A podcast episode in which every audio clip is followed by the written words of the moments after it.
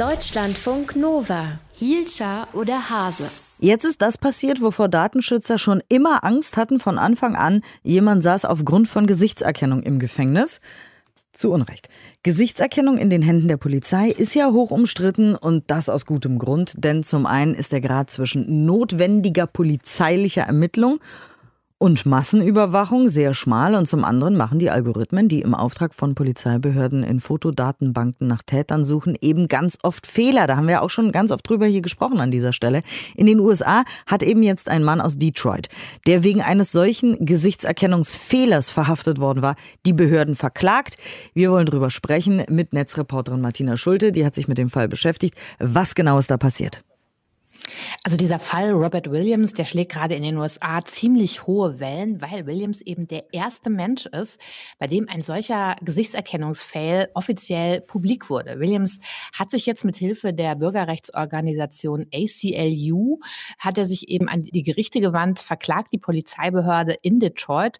Die hatte ihn eben wegen eines Fehlers in der Gesichtserkennungssoftware irrtümlich für den Täter in einem Einbruchdiebstahl gehalten. Sie hat ihn verhaftet, hatte ihn 30 Stunden ins Gefängnis gesperrt und in seiner Klage fordert Williams jetzt finanzielle Wiedergutmachung, er fordert mehr Transparenz über die Nutzung solcher Software durch Polizeibehörden. Außerdem verlangen seine Anwälte auch, dass die Detroiter Polizei diese umstrittene Technologie nicht länger benutzt. Wie genau ist es denn äh, zu dieser Verhaftung gekommen, die ja falsch war, von Williams?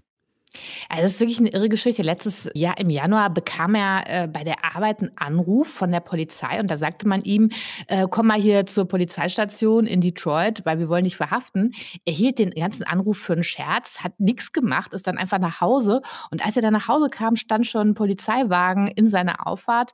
Die Beamten haben ihn dann vor den Augen seiner zwei kleinen Töchter festgenommen, ohne ihm oder seiner verzweifelten Frau genau zu sagen, warum. Auf dem Haftbefehl, den man ihm zeigte, äh, wurde er nur irgendwie eines Diebstahls beschuldigt, stellte sich dann später raus, es war ein Diebstahl in einem Uhrengeschäft, in dem er nie war.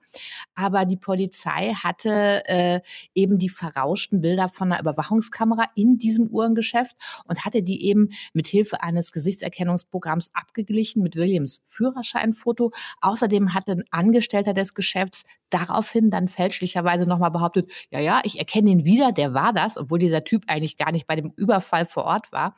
Und das führte eben dazu, dass Williams 30 Stunden Haft in einem überfüllten Detention Center erleiden musste. Wie kam es denn zu diesem Fehler der Gesichtserkennungssoftware?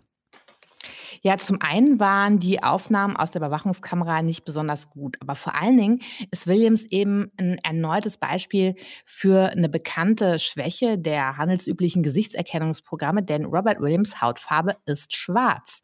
Und weil diese Gesichtserkennungsprogramme vor allen Dingen mit weißen Gesichtern trainiert werden, sind sie oft nicht besonders gut darin, dunkelhäutige Menschen zu erkennen.